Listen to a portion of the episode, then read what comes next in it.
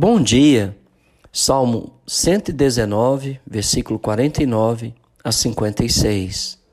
Lembra-te da promessa que fizestes ao teu servo, na qual me tens feito esperar. O que me consola na minha angústia é isto, que a tua palavra me vivifica. Os soberbos zombam continuamente de mim, todavia não me afasto da tua lei. Lembro-me dos teus juízos de outrora e me conforto, ó Senhor.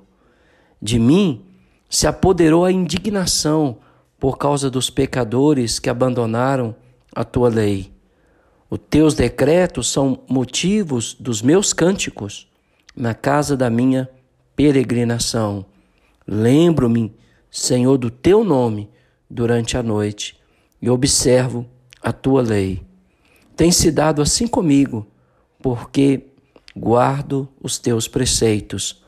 Porque o salmista estava sendo zombado continuamente e afligido em sua alma, porque ele decidiu observar a lei do Senhor. E esta é uma realidade para todos aqueles que querem viver uma vida piedosa na presença de Deus. Sem dúvida, serão perseguidos, maltratados, injuriados, desprezados, abandonados.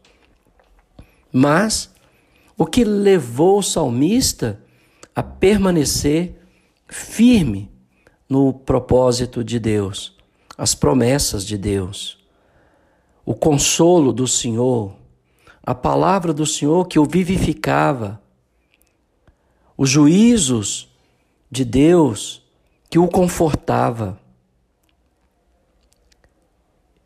E a indignação contra os atos pecaminosos dos pecadores que abandonaram a lei do Senhor. Realmente a gente fica indignado com pessoas que foram objetos do amor de Deus, do amor da igreja, mas abandonaram abandonaram a igreja, abandonaram o Senhor e ficamos realmente indignados, tristes, como o salmista, mas o salmista não ficou preso a isso. Ele tinha motivo de louvar o Senhor, de cantar ao Senhor.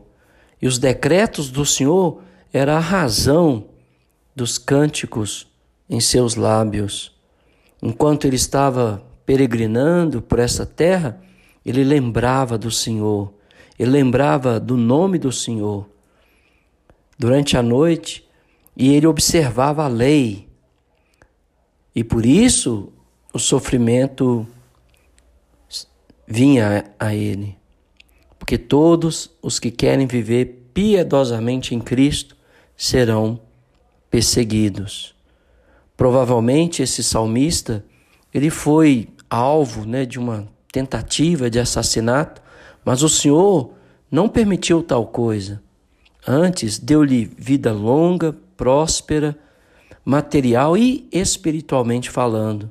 Dessa maneira, ele teria muito tempo para servir o próximo, para praticar boas obras, algo que era recomendado pela lei de Moisés. Mas nós que somos discípulos de Cristo, temos o mesmo mandamento. Nós existimos não para o nosso bem ou para o nosso benefício, mas em benefício da fé, do sucesso, do progresso dos nossos irmãos.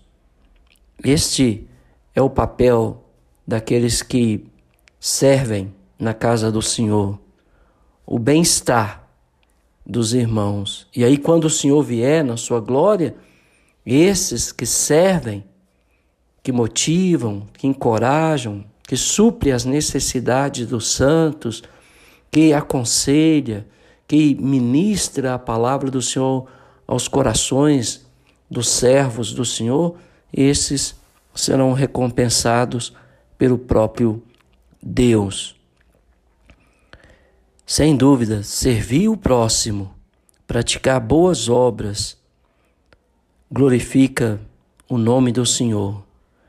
Não devemos viver meramente para servir a nós mesmos. Muitas pessoas esperam pelas bênçãos do Senhor, mas não querem compartilhar com ninguém os atos de bondade, de misericórdia do Senhor. São egoístas, pensam apenas em si mesmo. E é um consolo para mim, para você, viver uma vida longa, gozando de saúde, ah, tendo recursos, não para nós mesmos, mas para servir aos outros, abençoar os outros, ajudar os outros. Esse é o maior mandamento: amar a Deus e ao próximo. Sem o amor, nada adianta. Portanto, não esqueça, por observar os mandamentos do Senhor, você será injuriado, perseguido, maltratado. Mas não desista de fazer as obras do Senhor, amando a Deus, amando o seu próximo, porque quando o dia do Senhor chegar, Ele irá nos recompensar, cumprirá as suas promessas em relação a nós. Que Deus possa te abençoar de uma forma muito especial no dia de hoje. Viva para servir. Que Deus te abençoe.